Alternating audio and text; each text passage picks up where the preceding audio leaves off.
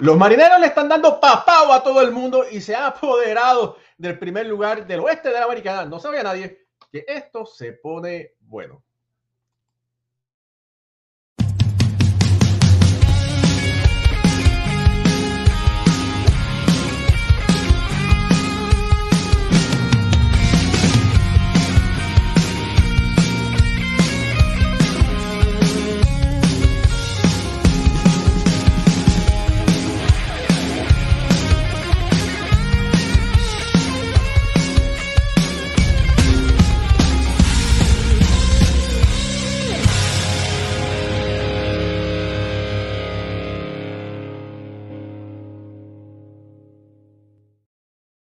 Muy buenas noches familia del béisbol, bienvenidos a otro programa de béisbol. Entre amigos por aquí, por béisbol ahora, mi nombre es Raúl y Ramos, directamente desde la área triestatal de New Jersey. Me acompaña Pucho Barrios, directamente desde Puerto Rico. Suscríbase a nuestro canal, denle like a esta transmisión y ayúdenos a crecer. Pucho, hermano, tú es increíble que el equipo de Seattle le está, le está dando papao a todo el mundo. Kevin tiene que estar loco de contento. No, Kevin está. Oye, saludos, saludos a todos los fanáticos de nosotros que están conectados. Buenas noches. Gracias por conectarse con nosotros. Raúl, Kevin está. Hoy me llamó y todo. Hoy no fue a la oficina y hasta me llamó. Ah, no, güey. Dije, para ver cómo yo estaba, pero era para decirme, ¿viste a Seattle? Estamos primero, me dice así, él es, mañana llega con la gorrita. Mira, no, lo que está haciendo Seattle de verdad, Raúl, es increíble. Es increíble. Oye, me gusta la camisita, Víctor, lo vi por ahí, tenemos que verlo. Ah, sí, esto, eh, oye, Víctor Ortiz, nuestro amigo de zona 16, mira por aquí la gorrita y mira por aquí la, la t-shirt, puedes conseguirla ahí, zona 16 en las redes sociales. Víctor, escribe por ahí el website para que la gente pueda visitarte y adquirir las camisas, la marca de zona 16. Eh, Pucho, este equipo de Seattle está 74 y 56 primero en el oeste por un juego por encima del equipo de Texas. Se le escabulló a Houston, se le coló, se coló a, Texas. Oye, y es el equipo más caliente desde julio primero. Desde julio primero, ese equipo de Seattle, eh, Julio Rodríguez, de Oscar Hernández y compañía, tienen récord de 36 victorias, 14 reveses, un porcentaje de 720. Mira a ver si están jugando bien, que están jugando todavía mejor que Los Ángeles Dodgers, que están jugando para 34 y 14. Ese mismo tiempo, Baltimore, 33 y 17, Atlanta, Atlanta, 30 y 18 ese tiempo, Milwaukee, que también se está por ahí, 30 y 18. Pero de todos esos equipos ganadores, Seattle es el número uno en la Grandes Ligas. Eh, no, Rolly, lo que, lo que han hecho ha sido increíble y tuvieron un comienzo lento. Eh, fue, no fue nada de lo que esperábamos. Era un equipo que esperábamos esto desde el saque. Y no fue verdad hasta luego del, del el mercado de cambio que Seattle Rowley empezó a despuntar. Ahí lo tengo por aquí. En el mes de, si lo ponemos por el mes, en el mes de julio jugaron para 17 y 19. Y en agosto van jugando para 19 y 5. Pero no, es eso, Raúl. Eso no es lo, eso no es lo, impresionante de esto. ¿Sabes qué es lo impresionante, Raúl? Dime qué es lo impresionante. Acá, dime, que me tiene, me tiene desesperado. Solamente en el mes de julio permitieron 95 carreras. Y en este mes, 84. Va bien. So, el picheo de, de, Seattle ha sido impecable y una de, sus de sus adiciones que ha hecho tremendo trabajo es Trent Thornton, el, relevista de, de, que trajeron de los azulejos de Toronto. En 10 entradas solamente le han permitido 3 carreras, 8 ponches, 2.53 de efectividad. Yo creo que, que, ha sido, ¿verdad? Todo el mundo cuando cambiaron a Sewell, que está haciendo tremendo trabajo en, con el equipo de Arizona cerrando juegos. Eh, todo el mundo, pero ¿qué están haciendo? Pero le han dado el trabajo de cerrador a Muñoz. Y yo creo que, que Muñoz ha demostrado, ¿verdad?, que, que, merece estar en esa posición. Mira, diste un punto muy interesante, el, el picheo. Y ese picheo es liderado, los, los, iniciadores, por Luis Castillo, el dominicano Luis Castillo, que tiene récord de 11 ganados, 7 perdidos. Segundo en la Liga Americana con una efectividad de 3.01. Solamente está por encima de él, Gary Cole, que tiene una efectividad de 2.95. Así que Luis Caballo, eh, Luis Caballo, vamos a poner Luis, Luis Caballo, Luis Castillo. Luis Castillo se, está, se ha quitado el apellido de Castillo, se ha puesto el apellido de Caballo y está haciendo lo que tiene que hacer para liderar ese equipo. Tiene que, de verdad, tiene que lucir como lo mejor posible y lo está demostrando. No, y hubo un juego que yo creo que él tiró, no sé si fue más de 5, 6, más de 7 rectas corridas. No tiró ni un breaking pitch. Eh, yo creo que la confianza que ha cogido de, eh, eh, Luis Castillo y en el momento que está teniendo este equipo es, increíble. Julio Rodríguez en 17 G, en 4 juegos. Eh, Oscar Hernández ya sobrepasó los 20 cuadrangulares. Mira, antes de dar más detalles, mira, saludos por ahí a Charito Padilla, que siempre está conectada. Charito es de los Yankees, pero siempre está conectada con nosotros en todo momento porque siempre hablamos de todo. Saludos a Charito y a su hermana por ahí que están conectadas. Javier Villalobos dice, buenas noches muchachos, bendiciones, saludos al mejor programa en español con los mejores expertos en análisis del deporte más bonito del mundo. Javier, gracias por ese piropo que nos has dado. Mira, ya tienes a Pucho enamorado. De verdad que gracias, por, ¿verdad? con esos piropos así nos ayuda a crecer. Kevin Colón, que por ahí mismo ya está con un tenedor, dice, buenas noches muchachos, pucho el café mañana. Pues o sea, que tú tienes que tú tienes que prepararlo, tienes que pagar el café, ¿cómo es? No, no, no, es que Kevin, Kevin llega más temprano que yo, porque él va de más lejos y él siempre él se encarga del café, él, ese es el hombre. Llega, el café está ready. Ah, bueno, está bueno entonces. Oye, tienes que traer pan de Mallorca cuando vas por ahí. Eduardo Luis Chávez dice: Buenas noches, Raúl y Pucho. María García, saludos desde Kissimmee, Florida. Ed Pana, nuestro querido amigo. Ed, no te he llamado, tenemos que hablar. Avísame si ya llegué, regresaste de Puerto Rico. Cedric Rodríguez, buenas noches, muchachos. Waldemar Ramos, mi primo, saludos familia. se, me, acabó el café, hay problemas. Está, ya, ya la, la, sirena está haciendo así. No, bueno, estuvo así, pero tuve que ir a comprar. Pero bueno, nada, saludos por ahí a Waldemar y a su esposa. Eh, dice, dice Waldemar, Chelsea es la maldición de los Mets y ahora la de los Rangers. Óyeme. cuidado, cuidado, cuidado. Vamos, vamos, vamos, vamos, vamos. Mira, eh, hablando un poquito de este equipo de Seattle. Julio Rodríguez tiene la oportunidad de convertirse en el jugador del mes, ¿verdad? Desde julio primero está bateando 410 en el mes, o sea, 400 eh, productos de 41 hits en 100 oportunidades, 16 carreras anotadas, 9 dobles, 6 cuadrangulares, 27 empujadas y 11 bases robadas. O sea, son, son números, no es que sean números de grandes ligas, esos son números de leyenda. Y eso, ¿verdad?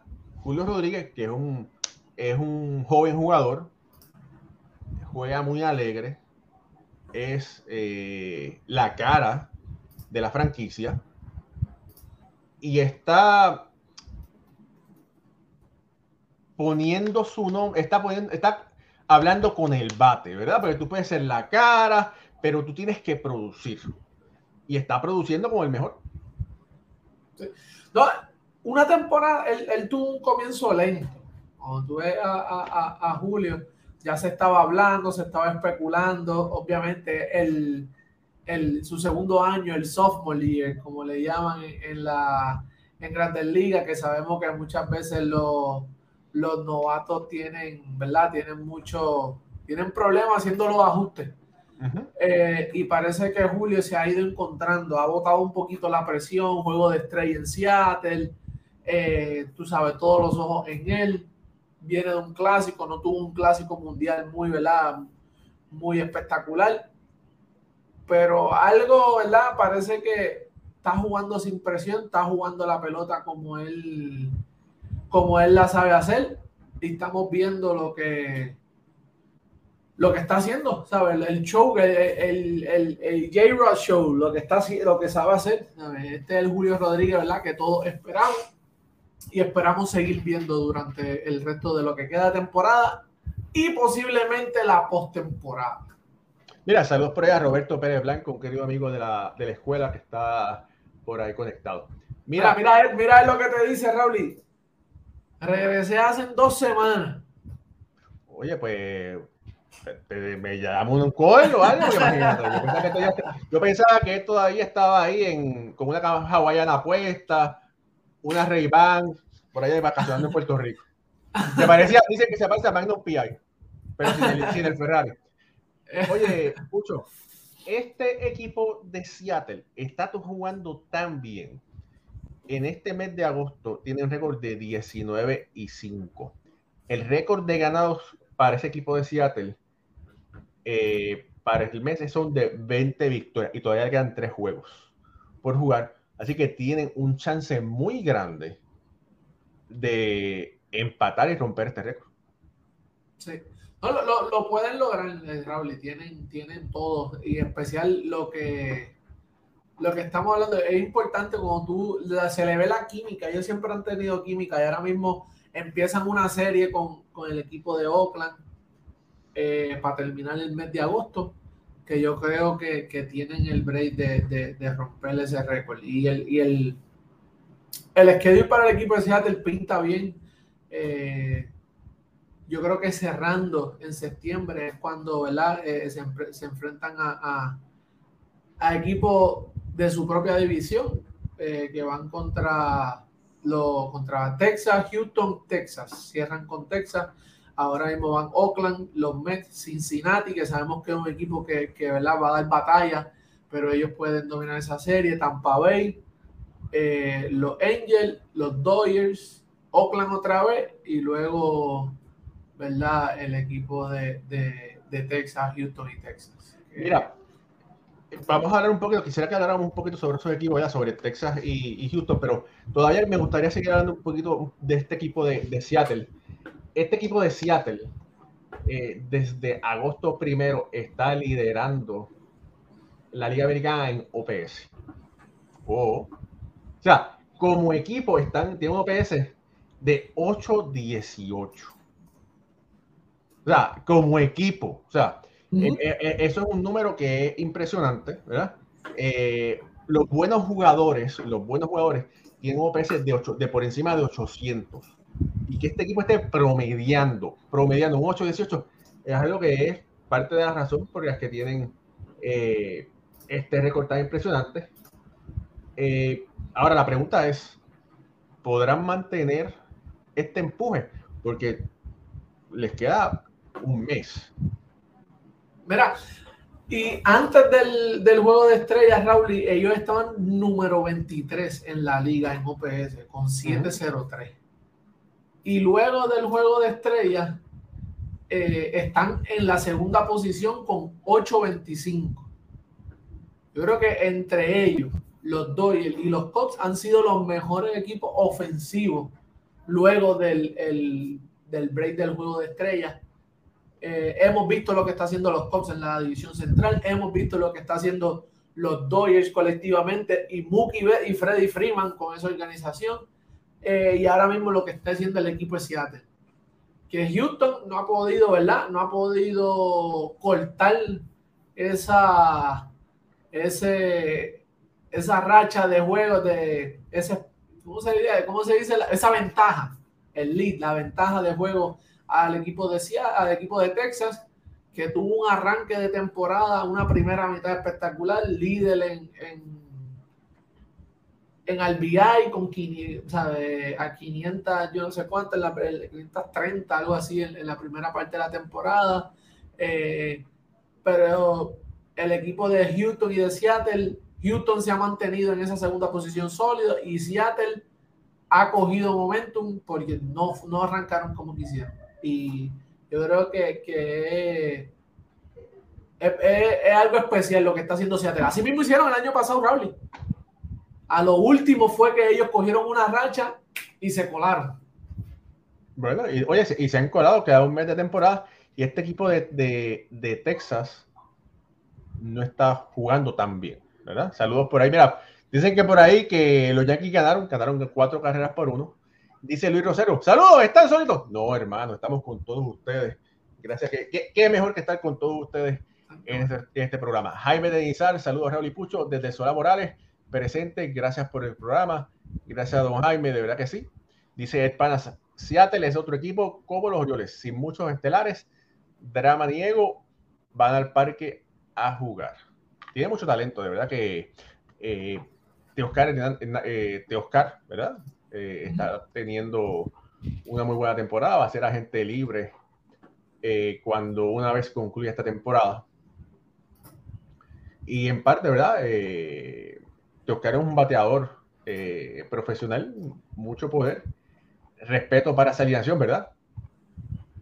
De verdad que es una, una muy buena adición que hizo Seattle cuando pues, consiguieron los servicios de Teoscar. No, y fue una, fue una adición que todo el mundo, ¿sabe? Aquí, aquí lo hablamos. Eh, y lo estuvimos diciendo que iba a ser una edición muy buena. Y vuelve y no me, no, ¿sabe? no, no fue al principio ¿verdad? lo que esperaban. También un Carl Rally que no, no se tardó en arrancar, Ty France.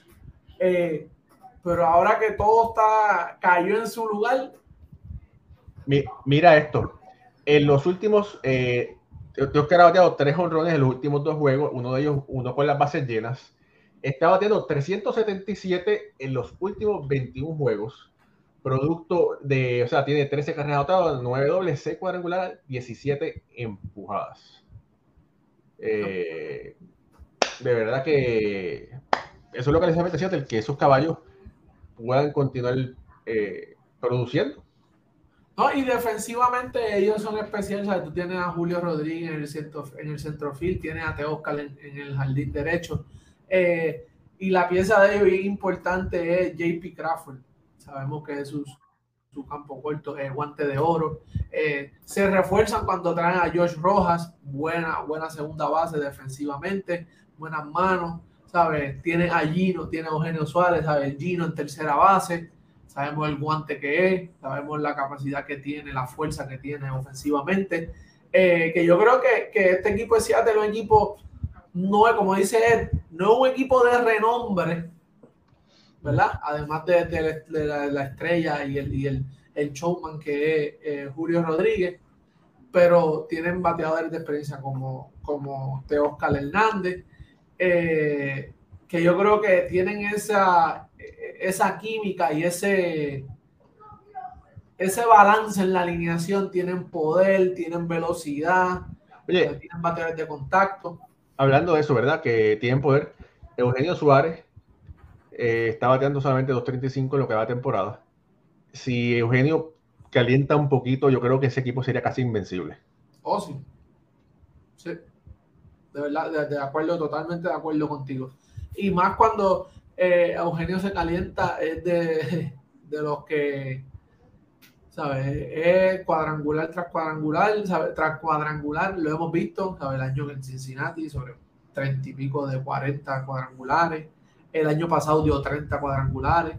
Eh, yo creo que, que, este equipo tiene para, para poder quedarse con esta división, que no la va a tener fácil, que yo creo que va a depender de cómo puedan cerrar esta parte de la temporada luego de estas series que vienen con lo de estas dos series, la Oakland y, y, y, los Mets, que luego de eso vienen con los equipos fuertes de su misma división.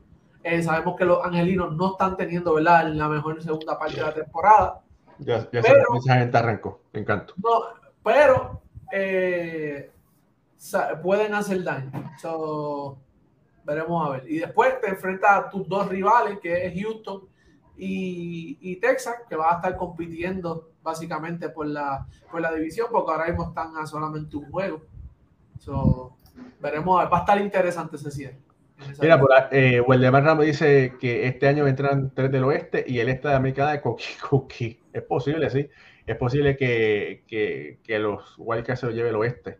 Saludos a Lizardo Rivera, que está conectado. Saludos. María López, nuestra, eh, nuestra madrina del programa. Como Alfredo no está, pero estamos nosotros, así que bendición.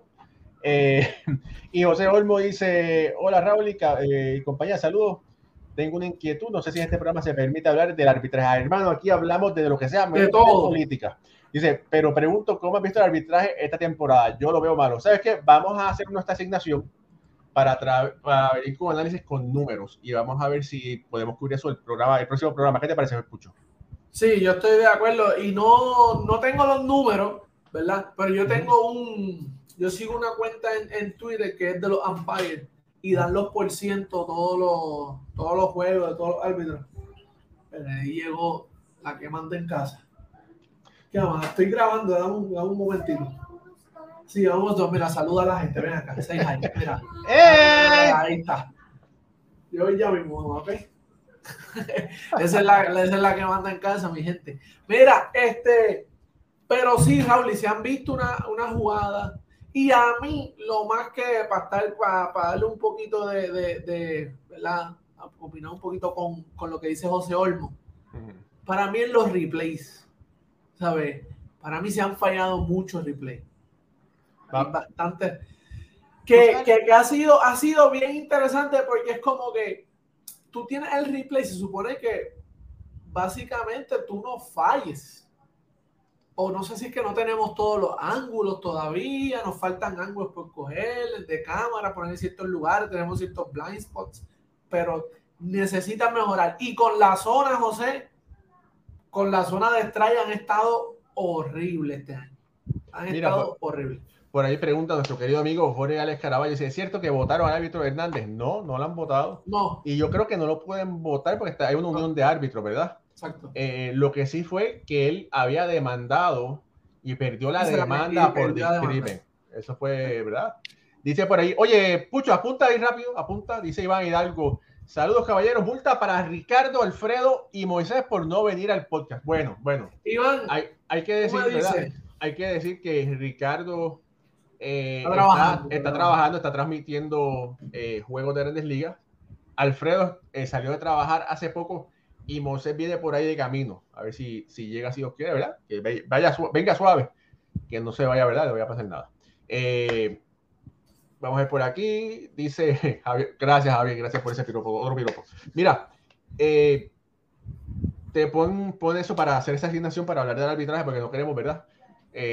hablar no, pero sin los números, da tu opinión, Raúl, según lo que tú has visto en juego. Tú sabes lo que pasa, que hay, al tener las redes sociales, al tener Twitter, eso todo se multiplica, se ve quizás más de lo que puede ser la realidad. Sabemos que el béisbol, aunque es un deporte hermoso, no es perfecto, ¿verdad? Y si hay una jugada mal quizás hay otra 27 que son tan bien cantadas, No hay nada, la perfección no existe. Entonces, el show de Boom con, con Hernández y otras cosas, ¿verdad? Pues hace que las cosas quizás se exageren un poco con relación a todos los árbitros, ¿verdad? Lo que me preocupa, lo que me preocupa es la inminente llegada de los árbitros robots. No me gusta. Le quita ese factor humano. todavía no, no está ready, ya lo, ya lo, salió un artículo, lo estuvieron comentando, no está ready. Ellos querían implementarlo para ahora, para el 2024, para la temporada que viene, pero no está todavía donde al nivel que ellos quieren que esté. Eso va, va a atrasarse, yo creo, no sé si no me equivoco, mal no recuerdo, es el 2026 por ahí. Eso eh, todavía, todavía hay, hay, tiempo para eso. Pero por lo que yo, yo te estoy, no tengo los números, pero de los juegos, hablando de apreciación, ¿verdad? De, de, los juegos que he visto han sido bastantes. Hay árbitros que la zona, Raúl, están haciendo bateadores batear la zona del árbitro. Y, y, estos son bateadores con zona, estos son bateadores de grandes ligas. Muchos de ellos, ¿sabes? Las zonas que tienen son ahí. Y están haciéndolo, o sea, batear la zona del árbitro, no la zona de ellos. Y tienen que hacerlo porque si tú te metes en dos strikes, este no me acuerdo, no recuerdo ahora mismo, Rolly, qué juego era el que estaba viendo hace como, no sé si fue Antiel. El árbitro estaba dando toda la esquina afuera, pero toda, toda. Todo lo que tú tirabas afuera era strike. Si no me, el de Arizona, el juego de Arizona, un juego de Arizona. Todo lo que tú tirabas afuera era strike. Y los tipos estaban roleteando, yéndose a buscar la bola, pero es que no podían hacer nada. Mira, ¿sabes qué? No, no vi ese juego, pero si el árbitro fue al menos, si al menos fue consistente.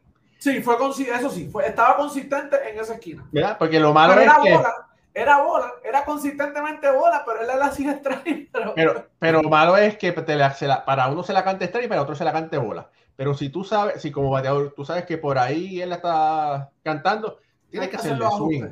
Y entonces, muchas personas que están aquí conectadas, ¿verdad? Los que son un, un poquito mayor que nosotros, pero que han visto mucho béisbol, saben que antiguamente la, zona de strike era mucho más alta. Mira, saludos por ahí a Lupita Padilla que se está conectando. La zona de strike, supuesta, el libro de la zona de strike, ¿verdad? Dice que es de aquí, ¿verdad? Hasta las rodillas. Pero, vamos a ser claros, la zona de strike en grandes ligas es de la, casi de la cintura para abajo, ¿verdad? Un poco, un poco más abajo de la cintura. Por el muslo, ¿verdad? Más o menos. no, y ahora mismo tienen el, ese, esa recta alta, tienen ese, ese picheo alto a las letras, básicamente lo están cantando. Pero, pero no es consistente. Depende del árbitro, ¿verdad? se, supone, se supone que eso es un strike, se supone. Pero antiguamente los cantaban, después los dejaron de cantar. Los dejaron de cantar, los bajaron y ahora mismo, ahora volvieron a expandir la zona. Y entonces eso en parte, ¿verdad? Es para aligerar los juegos. Para, para, para generar más ofensiva también. Los que van más swing, pero... Eh, sí. Mira, dice Walter Ruiz Nazario, dice se deben publicar las estadísticas de los árbitros, los errores y el porcentaje de jugadas. te busco ahora, Walter. Los árbitros se deben someter al mismo juicio que los jugadores. y dice y dice Elon Musk y Tesla haciendo un jugador robot batea como el diablo, los que lo quieren firmar. Oye, Ed, hermano, no empieces con el fake news, por favor. Concéntrate en pintar, en, hacer esas grandes obras que tú haces, pero por favor, no empieces con ahí, que me vas a confundir la gente. Mira, ya, ya, mañana aquí en, en, Twitter lo va a escribir. Dice, dijeron el programa me la hora que viene eso. Mira, dice a Walter, a Walter Reed en, en Twitter o en X, busca la cuenta Umpire Scorecards. Umpire Scorecards. Y ahí te dan todo el porcentaje de los. Ah, mira, a ver si lo tenemos por aquí. Y ahí tenemos, te dan el por ciento, cuántos fueron strike, cuántos fueron bolas, y ahí más o menos, ¿verdad? Sabemos la zona donde cantaron los picheos que fueron strike, los cantó bola y los que fueron bola y los cantaron strike. así, eh, pero tiene esa asignación, porque eso tiene que hablar sobre eso el próximo show. Oh, sí, tenemos, tenemos que hablar sobre eso. Mira, oye, pero Ed, los Yankees ganaron hoy. Dice, tus Yankees están apagados. Pero bueno, afortunadamente, ¿verdad? Ganaron hoy. Luis Severino tuvo un, una buena salida finalmente. Pucho, eh, Seattle, que está primero, eh, se comió a Texas, ¿verdad? Se le pasó a Texas. Texas en este momento está jugando aquí en Nueva York, están perdiendo eh, tres carreras por dos, están en el octavo entrada Texas está a un juego del equipo de Seattle. Si pierden este, serían a dos juegos. Eh, ¿Qué tú crees? ¿Texas se quedó sin gasolina? empezaron muy duro y se, quedó, se, ha quedado un poco rezagado. Yo creo que la, la ofensiva de Texas es, lo que siempre vimos que ¿verdad? sobresaltaba y el picheo no, no, todo el mundo le ignoraba, obviamente, por, por, la ofensiva, básicamente. opacaba completamente, tú no te preocupabas de, la ofensiva, pero ahora mismo Chapman en situaciones de salvamento no le está yendo muy bien, que digamos, este año. Eh, yo creo que Texas no puede, no puede hundir el botón del pánico. Tienen que seguir jugando su temporada ellos van a batear. Eh, no pueden meterse ninguna presión porque ahí es donde se les puede ir la temporada completamente. Eh, los jugadores como Leodis Tavera, Ezequiel Durán, son los tipos que tienen que seguir haciendo el trabajo, seguir llegando a base, hacer las cosas que estaban haciendo, ¿sabes? mover los corredores, mantener la bola en contacto. Que a pesar de que, el Texas es, un equipo que, que tiene mucha, mucha fuerza, ¿sabes? No es un equipo que es, poncho So, yo creo que eh, tienen que. Oye, Adolis, empezó muy, Adolis empezó muy bien, pero Adolis dejó de batear como estaba y el equipo perdió ese empuje. Sí. Porque en los últimos 30 juegos no está luciendo nada bien. No, estoy buscando aquí, ¿ves? Eh, sí, el equipo de Texas es número cansado, está en el, en el medio de la manada en cuestión de, de, de ponches, Están, en número 14, un equipo que no, no, se poncha, ponen la bola en juego. Eh, creo que no, no deben hundir el botón del pánico, tienen que, tranquilo, son momentos que, que pasan en la temporada. Y todo el mundo esperaba que Houston los cogiera, ¿verdad? Y Houston se ha mantenido ahí, ahí, ahí en la batalla, que yo creo que, es lo que deben ya hacer, ¿verdad? Si entraran por un comodín y, y ¿verdad? Preocuparse en, el playoff, pero Tessa tiene que seguir jugando su béisbol.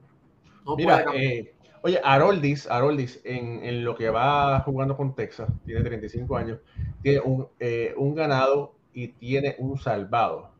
Eh, en 19 juegos, una efectividad de 2.25. No está, no está luciendo mal.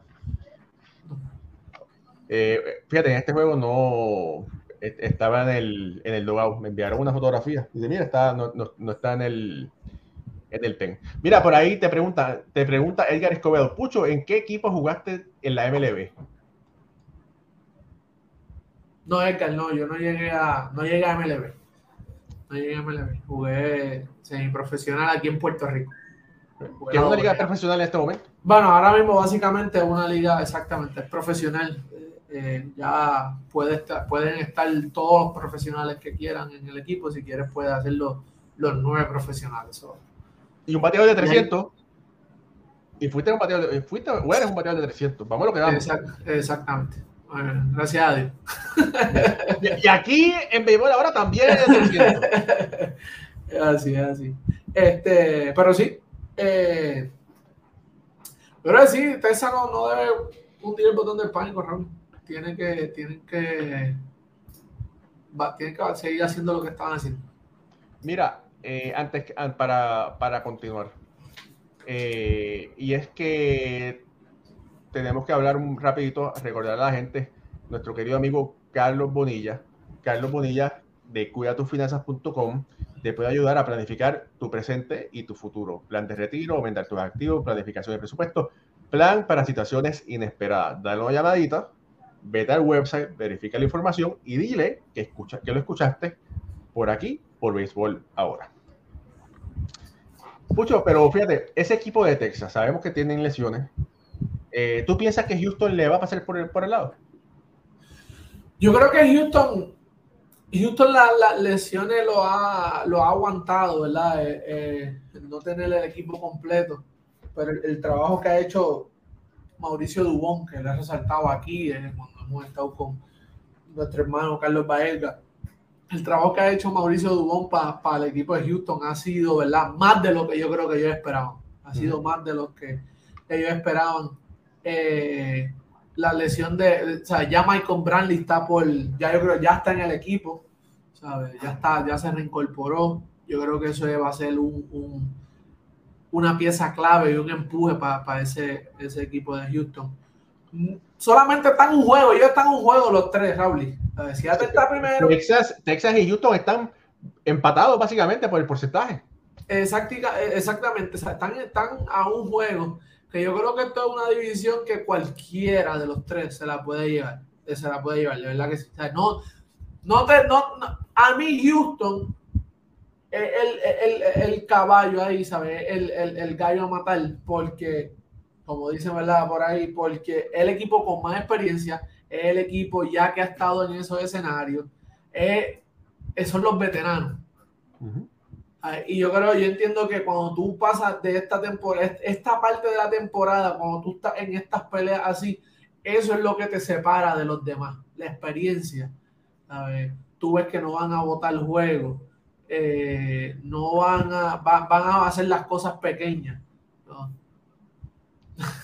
No. no, no, no, voy a decir más nada, no voy a decir más nada. Mira, y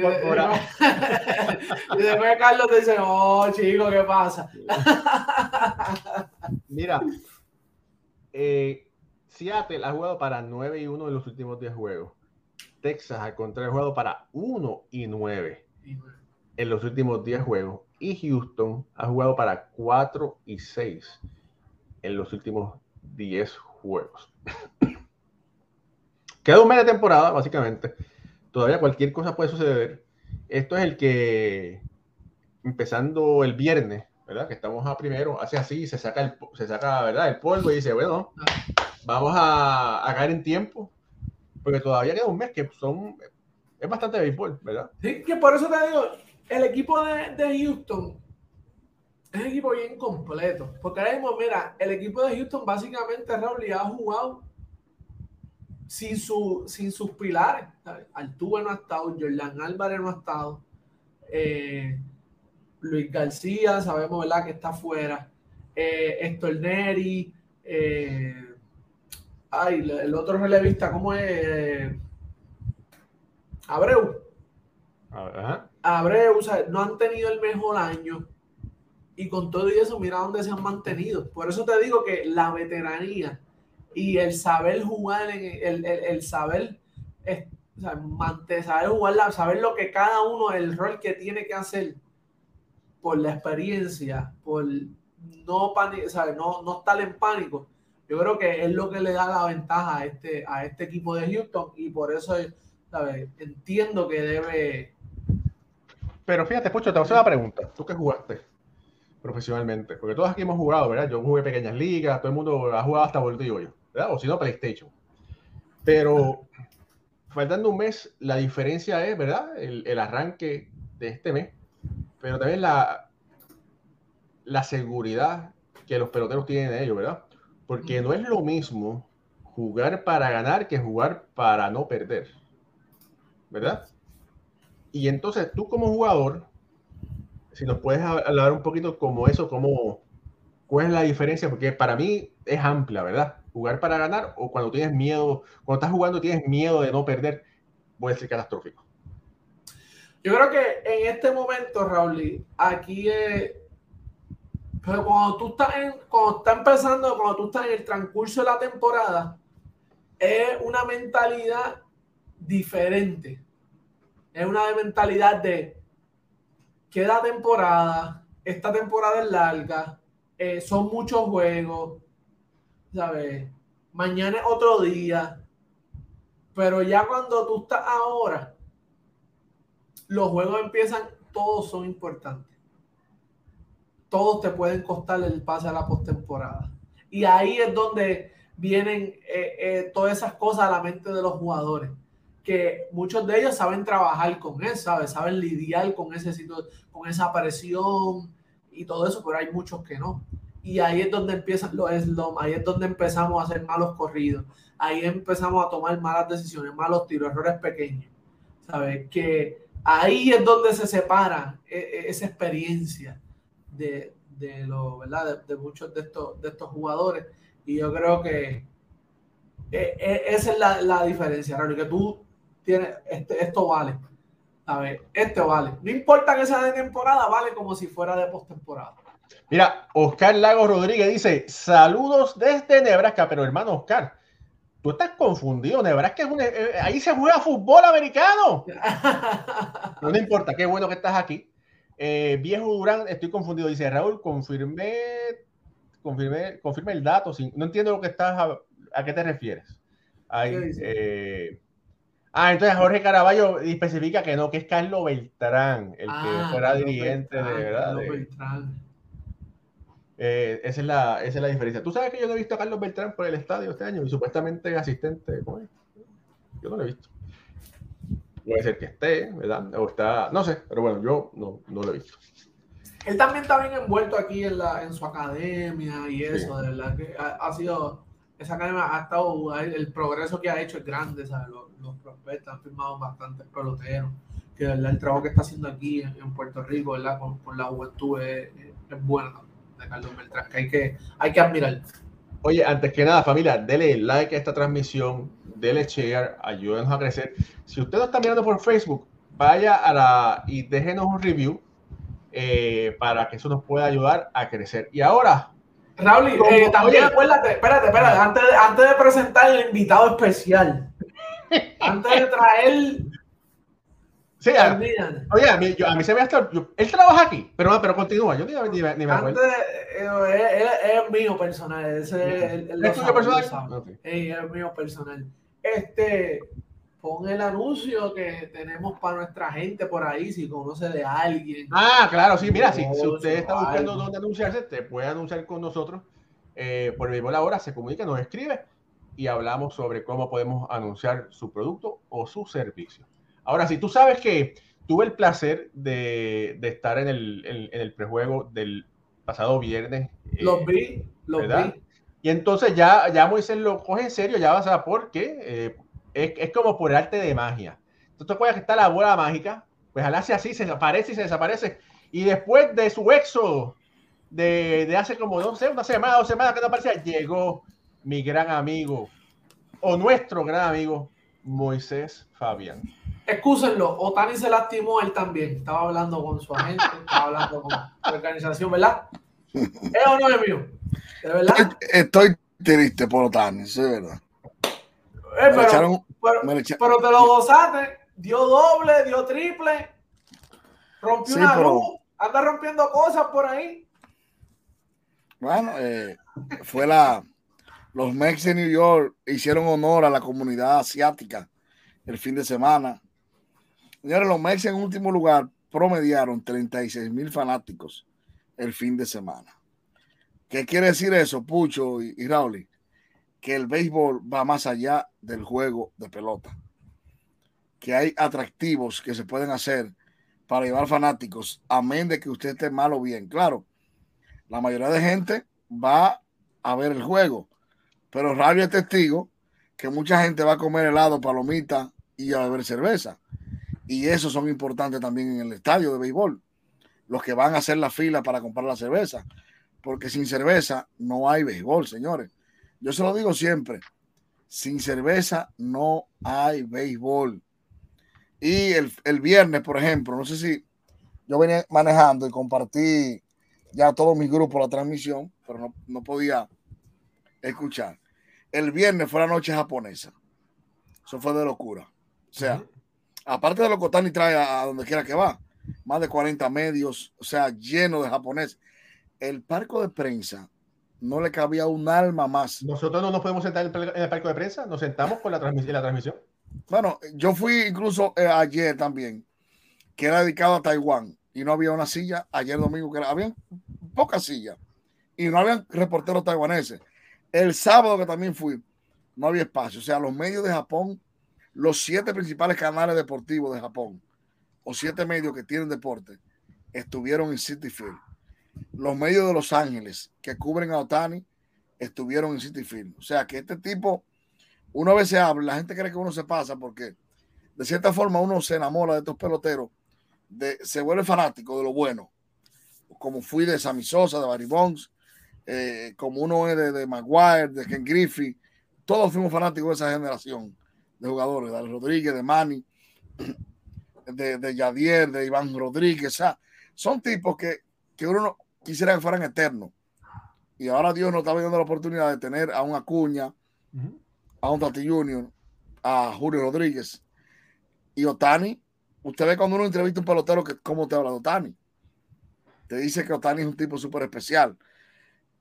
Ayer habían 35 mil y fanáticos en el play. Y es increíble, Raúl y Pucho, y a los amigos que nos ven de béisbol ahora, cómo los fanáticos de los meses ponían de pie para los tiros Otani. O sea, ¿qué te quiere decir esto? Que hay un ingrediente fuera del fanatismo hacia un equipo. La gente fue a disfrutar el pelotero del momento. Es tiempo de Otani, como yo pongo en mi hashtag siempre.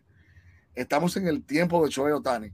Y qué bueno que un fanático de los Mex o de los Yankees o de quien sea pase por encima la simpatía personal y se disfrute un tipo como este. Igual cuando Chelsea pues, está lanzando o Justin Verlander. Igual cuando un pitcher lanza unos hitters, no importa que sea contrario, tú lo aplaudes también. Mira. O sea, e, ese es el béisbol. Pucho, eh, Pucho eh, perdón, Moisés, eh, estábamos ahí el viernes y en la octava entrada, si, no, si más no me equivoco, todo el mundo estaba chequeando el, en el City, está el, el line-up de los jugadores, ¿verdad? Y tú vas quién viene después, o, y la gente contando, la gente pendiente, nadie se iba, era la octava entrada, y todo el mundo quería que el, no me acuerdo quién era, que batiera un hit para que fuera Otani, ¿verdad? Y, y el tipo batió un doble, y la gente, ¡wow! ¿verdad? Porque iban a ver a Otani. Cuando la gente, cuando fue a bater a Otani, le dieron cuatro bolas, y, todo y la gente empezó a escuchar, la gente empezó a escuchar y se levantaron y se fueron. Los propios fanáticos de los Mets. Sí quiero sepa la gente. Los propios fanáticos de los Mets querían ver a Otani batear. O sea, y, uno dice, wow, de las cosas injustas que permite el juego son esas. Porque tú pagas una taquilla cara a la gente, pagas un asiento caro y va a ir a ver batear a tu tipo. Oye, y lo malo es que ahora tú hacías así, dale, cambiando. Es que ni, por lo menos que cojan los lanzamientos para verlo. Eso no, ya, dale. Dale, oye, mira, por ahí Iván Hidalgo dice que Iván Hidalgo dice, nosotros los dominicanos llegamos tarde. No, no, no, pero es que lo que pasa es que este programa empezó más temprano. Moisés nunca está tarde aquí. Mira, eh, Moisés, rápidamente, ¿verdad? Porque quiero ir para atrás un poquito. Hablamos de Seattle. Y sabemos que tú tienes, ¿verdad? Una relación de amistad y respeto de, de Oscar Hernández. Pero, ¿qué te ha dicho de Oscar sobre ese equipo de siete. Ah, ¿sabes que ayer estuve hablando con Coronado antes que este Oscar? Todos estos días. Y están viviendo un momento importante ellos. Espérate un momento, un paréntesis. Para los que no sepan, Luis Coronado es el coach de bateo personal de Teo Oscar Hernández y tiene una de las academias más importantes, reconocidas y de respeto en República Dominicana. Ahora, adelante, y, y, me decía porque creo que el miércoles salió un highlight de él, dándole práctica martes o miércoles. Estaban temprano, 8 de la mañana ya en el estadio, haciendo una rutina de bateo. Porque eh, estamos en un momento importante. Bueno, de ahí en adelante, eh, por cierto, lo tenía que anotado los números.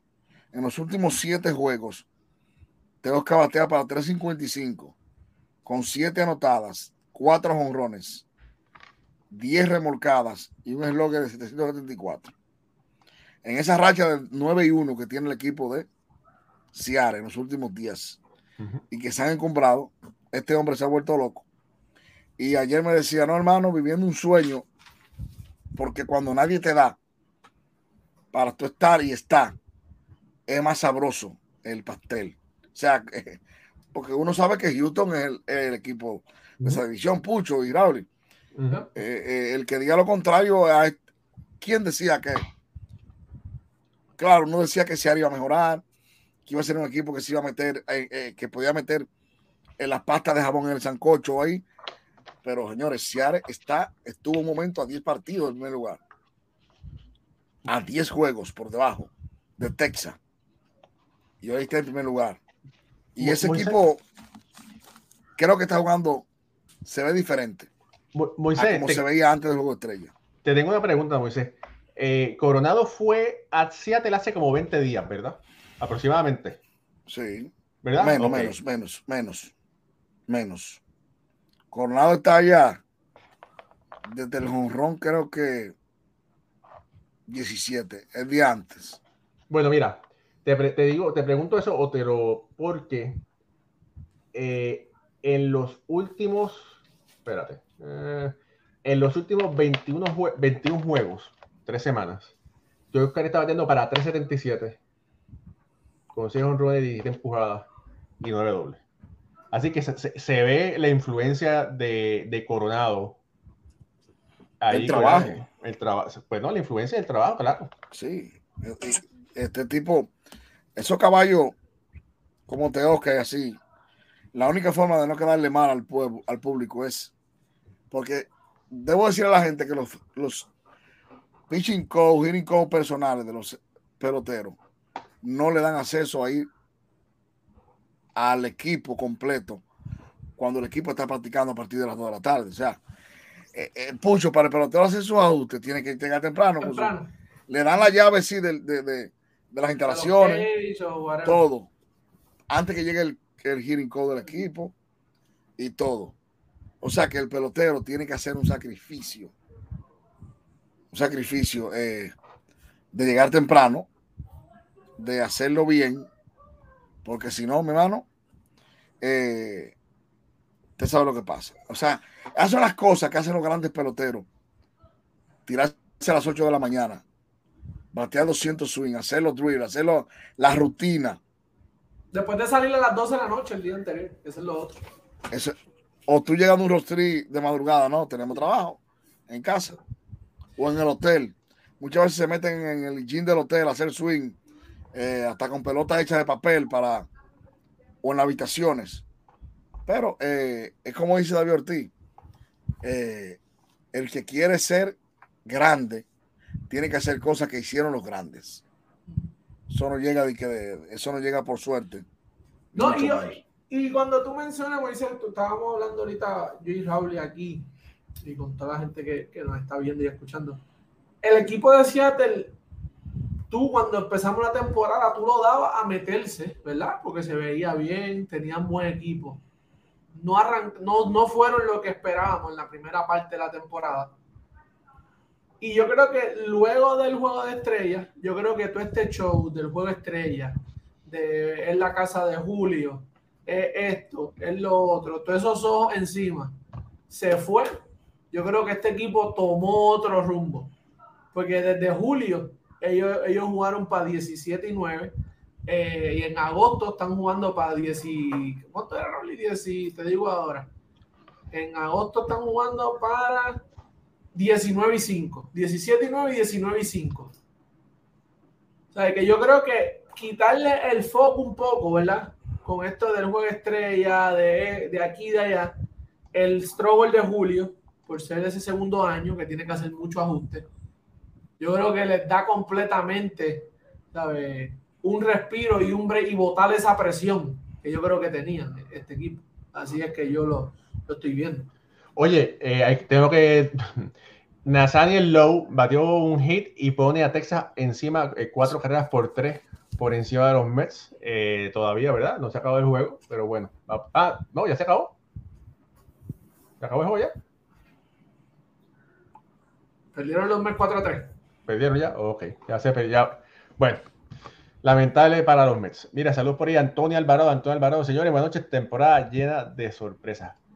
Mira, eh, Waldemar, mi primo, nuestro primo, familia, compartan este grandioso programa. Es importante dar like. Gracias, primo, por, por esas palabras. Eh, por ahí dice Mars, desde Portugal, saludo. Dice, vamos, Mariners.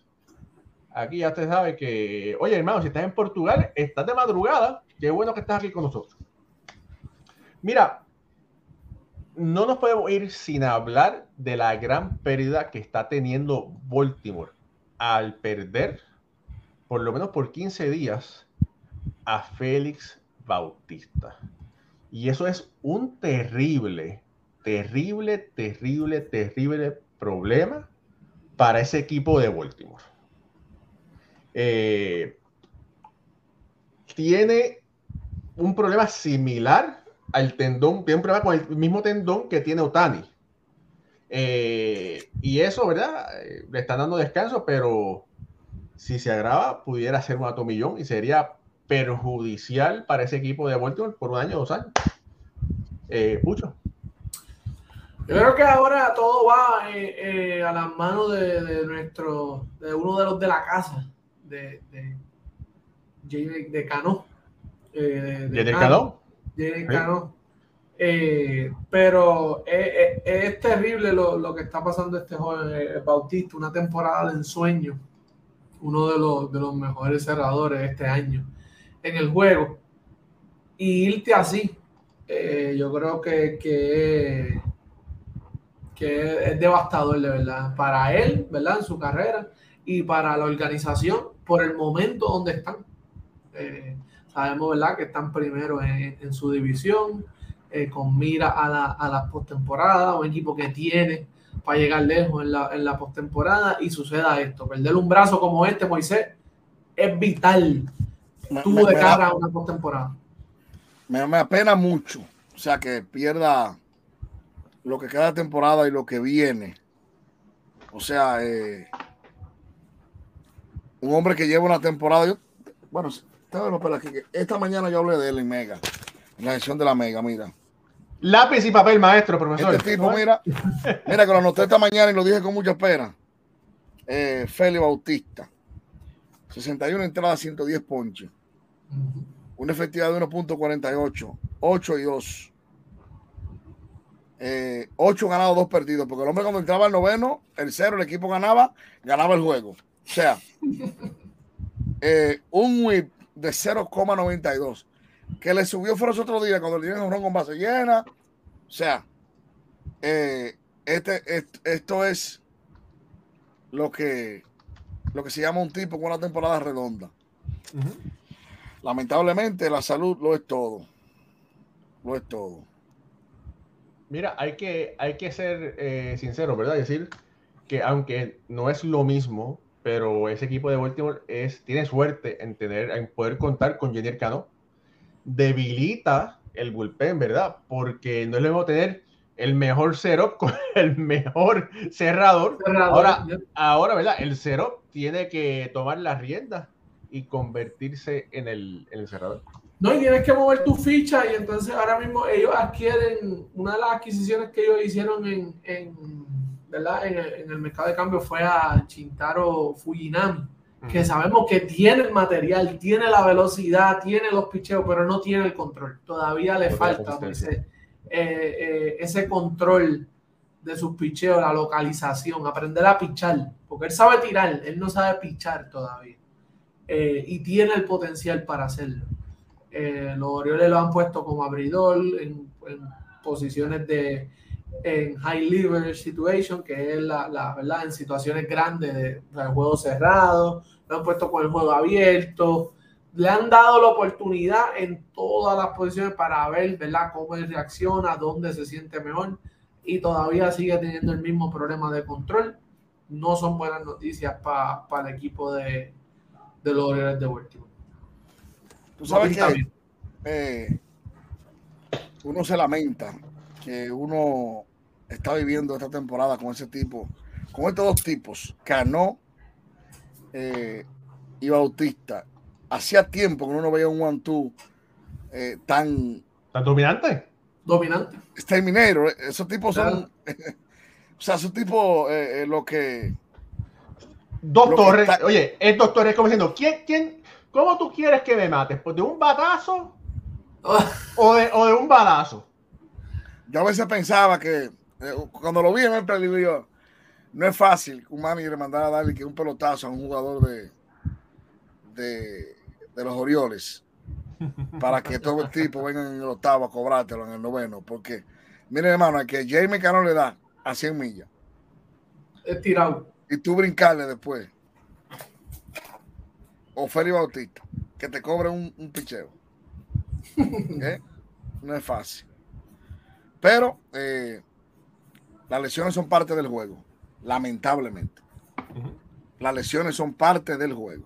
Mira, ahora es que, fíjate, es interesante algo, y es que se equilibra un poco más el este, porque Tampa perdió a Wander Franco, y pensábamos que los Orioles entonces iban a ir derechito a conquistar el este, pero esta lesión de Bautista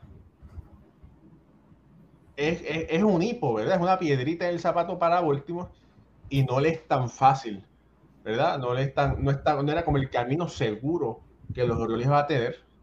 Eh, no porque Jenny Cano no pueda hacer el trabajo, porque sabemos que lo, que lo puede hacer, pero pierde un gran brazo en la, forma, en la persona de, de Felipe Bautista. Es así. Y no, y no, y, y Tampa hecho con todo y los revoluces internos que ha tenido Tampa, ellos han, ellos han sí, se, se, nota, o sea, están demostrando la buena organización y la continuidad que tienen. Eh, porque se han mantenido, o sea, lo más que han estado a cuatro juegos de, la división, eh, han estado ahí, batallando, se han mantenido en ese segundo, sólido en el segundo lugar. Y yo creo que esto te dice mucho de la profundidad de este equipo de, de Tampa Bay sí, ellos tienen algo bueno como organización. Parece que hay líderes dentro de oficina, hay líderes dentro de operaciones, hay líderes en sabermetría, hay líderes manejando, hay líderes en la, en la de banca. Fíjate que ellos tienen a, un codo de banca que fue manager de un país, por ejemplo, Ronald Linares, que es el codo de banca de ese equipo. ¿Qué te quiere decir? Que tienen un una segunda voz de mando que ya dirigió un país con superestrella. Le gusta o no le ha gustado a los dominicanos, es otra cosa. Pero tienen un tipo con, con, ya con un respeto y que sabe cómo hacer las cosas ahí. ¿Qué te quiere decir eso? Que el equipo de Tampa, aún con las turbulencias, que ha tenido, con los malos momentos que ha experimentado este equipo, tiene la fórmula de cómo ir saliendo de las cosas malas, cómo ir reponiéndose paso por paso, cómo ir olvidando, porque han pasado tantas cosas. Mira los tres lanzadores fuera. La pelea. La pelea. Franco. Eh, el, el, otro Margot. O sea, ellos se van reinventando ellos mismos. En un momento yo, dije, bueno, Tampa perdió la alegría. Se le veía una alegría en un momento y, se le veía un, entusiasmo. Cuando fuimos a Baltimore, que lo vimos, yo dije, no, este equipo es la ONU, tiene un colombiano, tiene un venezolano, dominicano, cubano, mexicano, eh, tiene panameños, tiene de todo este equipo. Y tú dices, este equipo es la ONU y le veía la alegría. En un momento como que, como que bajaron un poco la intensidad. Sin embargo, apareció un Siri que es un jugador alterno, y empezó a dar palo cuando Jan Díaz se cayó. Eh, Arena ha tenido varios problemas, como que ha tenido el mercado, la pelea de él y Franco, como que afectó en ese momento. Sin embargo, el equipo, como el Ave Fénix, ha echado vuelo y está demostrando que, aunque mucha gente diga, ah, llegan a playoff y no ganan, bueno, eh, este equipo de un mercado pequeño, de un Boyer pequeño, lo hace a puro corazón porque ni siquiera tú puedes decir que es un equipo que hace ganas de cambio. Ellos lo que son grandes hacedores de talento. Diferente a otros equipos, son grandes compradores. Tampa nos ha enseñado Raúl y, Pucho que ellos son grandes haciendo talento para que otro luego se alimente y se los lleves. Bueno, mira, yo creo que, adelante, Pucho. Este, sí, eh, eh, ellos están demostrando completamente que, que quienes mandan es la organización. No es ningún jugador, no es nadie. A ver, ahí quienes tienen el voz, la, la, la, ¿sabe? la voz y el voto final es la gerencia y el manager. Yo creo que eso es lo que, lo que ha, ha dejado Tampa claro. Mira, por aquí Jorge Alejandro dice, Moisés, dime algo de Wender Franco, por favor. Es que no se sabe nada de Wender Franco, todo lo que hay son rumores que se han filtrado, especulaciones y todavía no hay nada concreto. Se sabe que en República Dominicana hay una investigación abierta. En Fiscalía, el, Ministerio Público de República Dominicana tiene una investigación. Se sabe que las grandes ligas, las planas mayores de investigación, en conjunto con investigadores privados, está en, República Dominicana. Y eh, eh, lo que pasa es que la Grande Liga no va a filtrar nada hasta que no tenga una decisión. Yo soy de lo que digo que Franco no juega más esta temporada. Yo, yo creo que lo que era, lo que el proceso de lo que él está acusado, porque es una acusación que nosotros no somos quien, no somos ministerio público, ni somos jueces ni parte para acusar, decir verdad o mentira. Pero el simple hecho de que la Grande Liga te haya separado va más allá de una acusación en redes o en fiscalía porque la Grandes Liga no actúa a la sazón, por impulso. por impulso. Pucho y Raúl. Yo creo que la Grandes Liga tiene en sus manos algo y, ese algo ellos lo van a llevar a ver si es cierto o falso. Y yo decía hace días, en días pasados, en uno de mis cafecitos, yo decía, aún saliendo inocente en la justicia dominicana, si la Grande Liga entiende que su reputación se ve empañada por una acusación, está en todo el derecho de apartarlo o de seguir con él. Para que la gente no haga invita de que no, que si pasa una cosa u otra. Si la Grande Liga, por un rumor que entienda que su negocio se ha afectado, usted como dueño de un negocio, una institución, tiene el derecho y el control de contratarme o de no contratarme. Si se afecta a la buena reputación que tiene su institución. Y hay temas fíjense que lo de esteroides es un temita. Cae, usted volvió, dio paro, todo el mundo lo disfruta. Tati Junior está dando, jugando pelota ahí. El mejor rifle. Y la gente va a ver. Eh, y el resto. Pero cuando se habla de, violación, acusación, violencia doméstica, de género, la Liga toma con pincel. Mire cómo Osuna ha levantado cabeza. Donde yo creía en un momento, yo creía. Bueno, el más reciente artículo que está mío en, la página de Béisbol Ahora, lo pueden buscar. Yo digo que fue uno de los tipos que salvó su carrera. Yo creía que Osuna no iba a salvar su carrera. Sin embargo, el tipo se enfocó. Miren, que aparte de lo que pasó el año pasado, que fue suspendido sin derecho a sueldo, el manager lo tenía en el banco. Y eso no le ganó. La frustración no le ganó a Osuna. Y hoy por hoy, ahí, en el momento de bache de Olson, de Acuña, que solamente estaba robando bases, porque la gente se olvida que el sonido de Acuña se fue porque nada más robando bases, que está. Lo está dando palo. ¿eh? ¿Hace cuánto está parado los jugadores que tiene? Ese 50-50, quítenselo de la mente. Que eso ya, no, quítenselo. Eso no es fácil. Que yo no creo que lo va a dar ya. Para mí no lo va a dar, ¿vale? ¿Cuánto tiene, ¿Cuántos jorrones tiene Acuña? 20. Te digo ahora rápido. No va a dar 50, para que la gente, para que la gente esté clara. 50 no va. 28. Sí. Le faltarían 20. Imagínate. 22. 22. ¿Eh? Para dar 50. Eh, en un momento de bache, que ha tenido un bache grande, Osuna, robando base, sí, corriendo, pero con el palo, en ese momento llegó Osuna. En una semana le metió cuatro a, los Mex. Le ganó la serie. Cuando Olson baja, entonces, el tema de Franco es un tema que yo no he querido hablarlo mucho, porque son temas muy delicados. No es la lesión de fulano, no es que usó esteroides, no, no. Nosotros, lo que nos toca a nosotros, a los que a mí, a los que como a mí no me interesa dar primicia ni dar paro noticioso, y luego que me desmientan o que yo meta la pata y perder mi credibilidad, yo espero, yo espero que llegue lo oficial, Raúl y Pucho, y entonces en base a lo oficial nosotros hagamos análisis. Claro.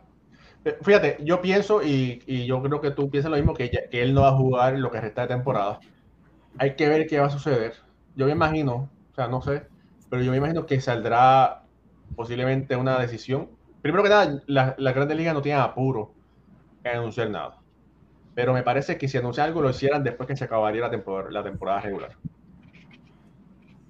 Sí. Me parece. Yo creo que sí. Bueno, yo, Raúl, yo tengo aquí una cosita que mm. yo, eh, ¿Qué cosita? Hay, hay, dos temitas que. Espera, espera, se cae la pizarra, espérate. No, puedo tumbar la pizarra. Hay, hay, dos cositas aquí. ya estamos pasados, ¿quieres seguir hablando? No, estamos pasados, pero. Vamos a seguir hablando. Sí, porque aquí. Eh, el mío llegó tarde aquí. ¿Cuánto vale cinco minutos extra? Yo lo pago, cinco minutos extra.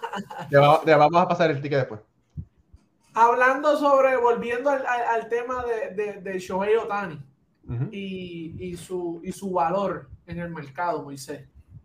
¿Verdad? Que se está ya rumorando que su valor va a bajar, pues ya una segunda tomillón, una, ¿verdad? Que no va a ser lo mismo, que se tiene que dar como designado, nadie le quiere dar 400 eh, millones o 500 millones un designado. Ahora eso, esa es, eso es lo que se está diciendo. ¿Qué tú me tienes que decir sobre eso, Esa es la nueva ahora. Esa es la nueva. Yo creo que, tú sabes que los fanáticos americanos, dominicanos, venezolanos, boricuas, siempre hemos tenido una predisposición con los japoneses. Y te lo voy a explicar. Lo que pasa es que llegó uno que nos tapó la boca todo. Entonces, este, con este hay que buscarle algo para joderlo también. Cuando Maxui llegó, Godzilla, que dio 56 en Japón y aquí nada más dio 30, pero resolvió con los Yankees. Que nadie, nadie, no, mucha gente da 30 y le meten años en Grandes Ligas.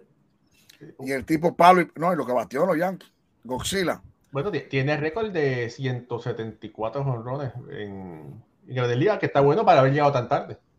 Y, y no, y que. Para ah, el pero, japonés. ah, pero no dio no, pero no, pero no hizo lo mismo que en Japón, decían. Porque le poníamos algo siempre. Con Ichiro no hubo ese cliché. Ojalá yo que Ichiro hubiera llegado joven aquí para que tú veas que Piro le había quedado cuatro años atrás. Sencillamente. Seis mil le había dado Ichiro en, este, en Grandes Ligas. Seis mil por encima de Piro y todo el que venga. Lo demostró. Llegó tarde. Llegó viejo a Grandes Ligas y metió tres mil. ¿Tú te imaginas Ichiro de, de 20 años en Grandes Ligas? La, la, base robada y los guantes de oro top. O sea. De él, todos los años. Todo, todo lo, entonces, eh, ah, eh, Masusaka, ¿no? Que esto, que el otro japonés, Hideo Nomo, que también fue una estrella. También fue una estrella. En Sasaki con Seattle, ¿te acuerdas de Sasaki? Sí, el Sasaki. Entonces, ok, nadie había hecho lo que están haciendo, el seguimiento, o sea, todos fueron, hubieron superestrellas, Hideo Nomo superestrella, eh, Matsui, Eichiro, Salón de la Fama, Ichiro, Salón de la Fama. Sin embargo, Ichiro jugó en Seattle y no, movió lo que, no movía lo que mueve Otani. Este chico tiene un dulce que la gente va a verlo eh, donde quiera que él juegue. Fíjate que él no es. Si él deja de ser lanzador, él puede ser un center field natural o right field. Él fue, él fue en, en, en, en, Japón. Fue. Ya, yo no creo que ya pueda hacer. Puede quizás jugar right field. Porque lo que ha jugado en grandes ligas solamente. Por ejemplo, puede ser right field. Pero puede ser right field. O primera base, vamos a decir. No, right field, porque eh, el brazo a él le va a quedar para poder uh -huh. a parar, no es, no es para lanzar. Por ejemplo, él te va a defender bien en right field. Bien, una, una, una cosa que tú quieras aprovecharlo, otra. Primera base no creo, porque fue center field toda su vida, fue center field. Y, y yo, yo, yo te voy a decir una cosa, yo no, yo un tipo como tal no lo voy a limitar ni a que lo operen tres veces. Hasta que no me, no me demuestre lo contrario. Porque la gente empezó a hablar de todo, no, que, uh -huh. que no va a dar un rones cuando llegó. Mira, aquí hubo una campaña grande en este país contra Otani. Uh -huh. Que no, que no daba 30. Eso es lo que decían aquí, que no da 30. Lleva 2 de 40, ya ve que sí. Mira. Y lo que él enseña, Pucho, que si se queda batiendo solo, da 50 fácil. No, oye, oye, ahora que tú mencionas eso, yo hice una asignación que fue lo que te dije que, que, sí, sí. que me llamara. Y yo cogí, tú sabes que, eh, ¿verdad? En Baseball Reference te dan un averaje de 162 juegos. Del, del jugador, el promedio, tu promedio, ¿verdad? Tu estadística a 162 juegos. Eso que con esto es que ellos, ¿verdad? Dicen, ok, esto es lo que tú vas a hacer en una temporada y eso. Uh -huh. Pues la fórmula es, tú coges los números totales de tu carrera, ¿verdad? Que tú has jugado totales y los lo divides por la temporada, que son 162 juegos, y eso te da un múltiplo. Ese múltiplo tú lo divides por todos tus totales de jonrones, eh, dobles y así. Entonces, ¿qué pasa? Otani solamente ha jugado designado. No mucha gente tiene tantos juegos de designado desde el 2018 como Shohei Otani. Uh -huh. Solamente eh, Nelson Cruz y unos cuantos más. Pues yo cogí los números de Otani DH y los comparé solo, solo de designado, que tiene uh -huh. 617, Moisés y Raúl, y los comparé con los números de Juan Soto y le saqué los números a Juan Soto, que sabemos que en un futuro va a terminar como bateador designado, y Jordan Álvarez. Y estos son los siguientes. Juan Soto promediaría en 162 juegos, 158 hits, 32 cuadrangulares, 97 RBI, 30 dobles, 2 eh, dos triples, 9 bases robadas, 133 bases por bola, 121 ponches. Jordan Álvarez, 100, 109 carreras anotadas, 171 y 42 cuadrangulares, 126 carreras impulsadas, 37 dobles, un triple, 0 bases robadas, 81 bases por bola, 150 ponches. Shohei Otani promediaría 168 y 43 cuadrangulares, 109 RBI, 30 dobles, 21 bases robadas, 84 bases por bola y 185 ponches. Solamente de designado.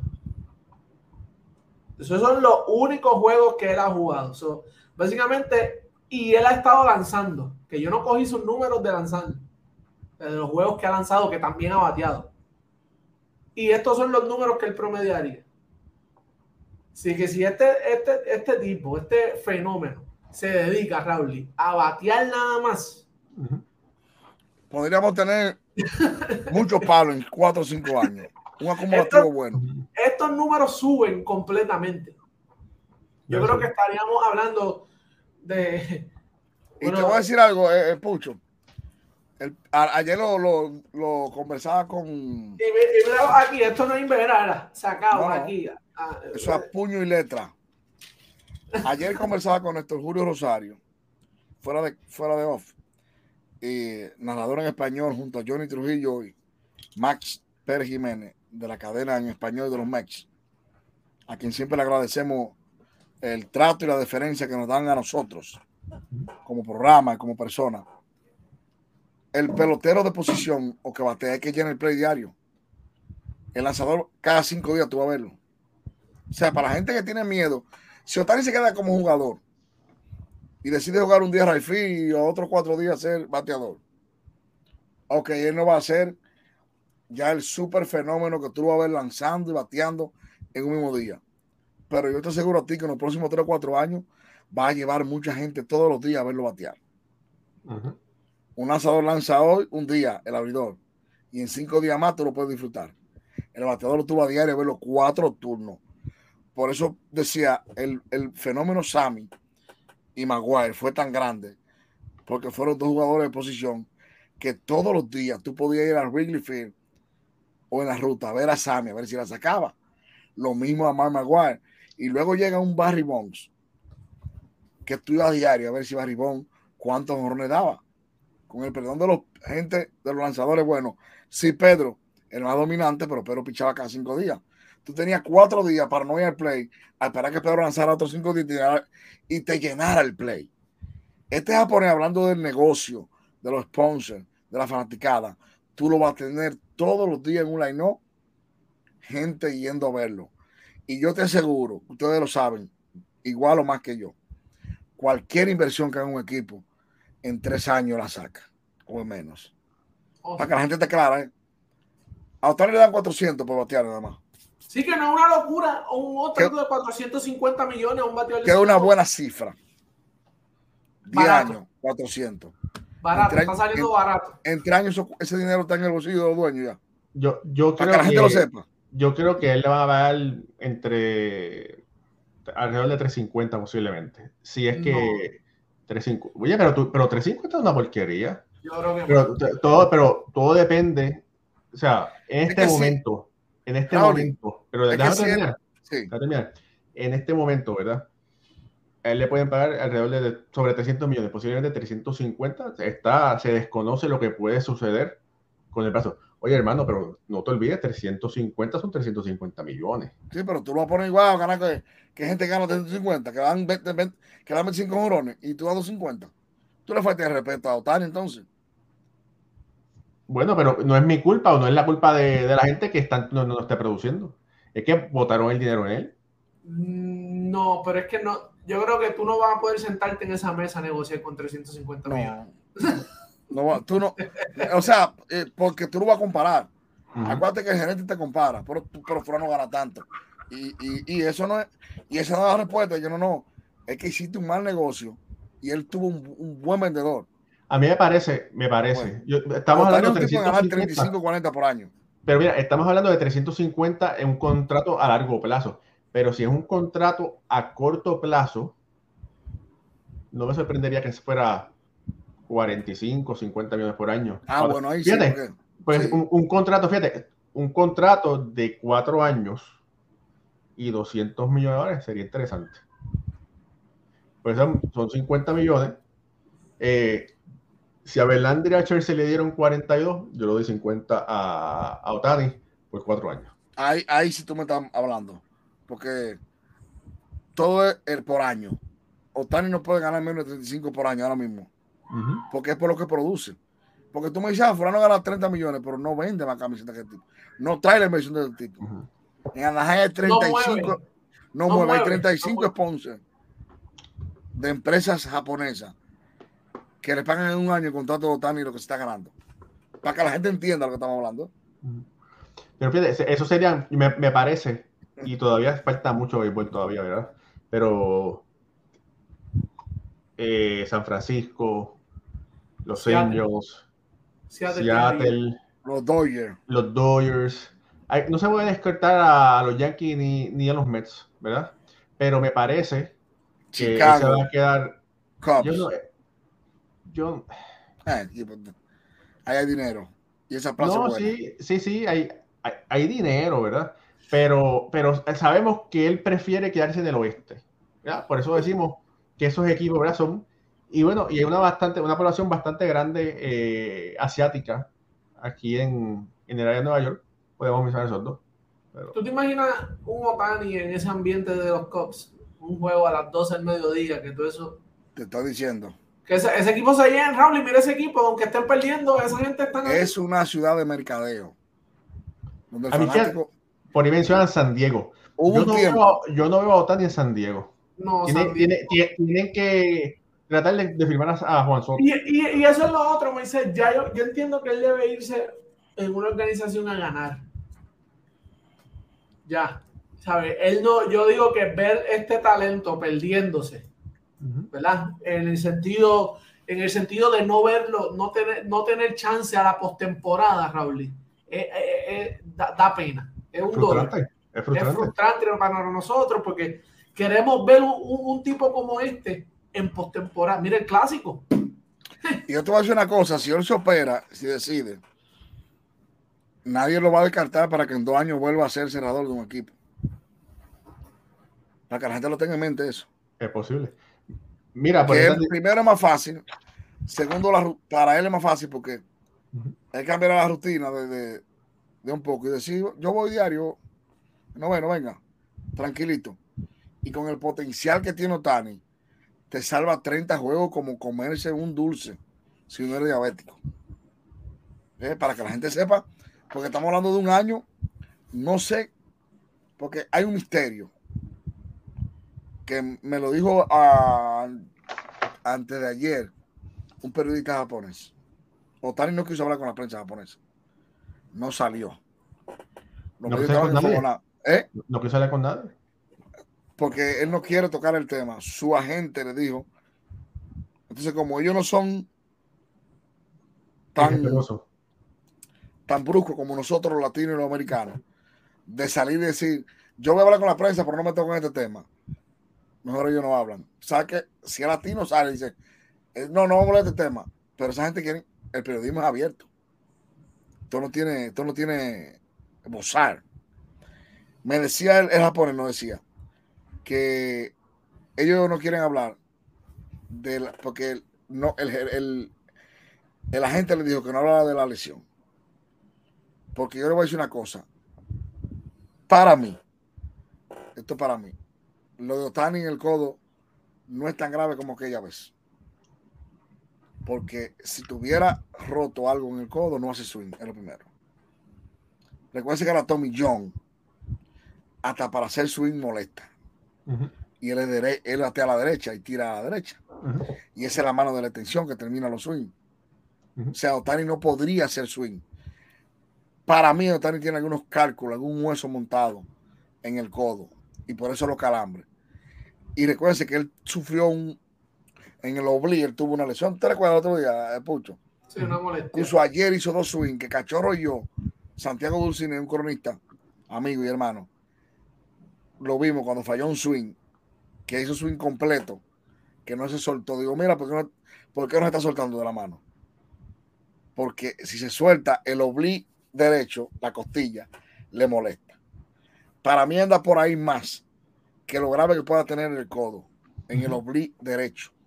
Porque ningún, y lo, y lo que han hecho también lo saben, ningún jugador con el codo roto en dos partes, como han querido decir, porque han sacado muchísimas cosas, pero no oficial, nada él, no quiso, hacerse amarrar.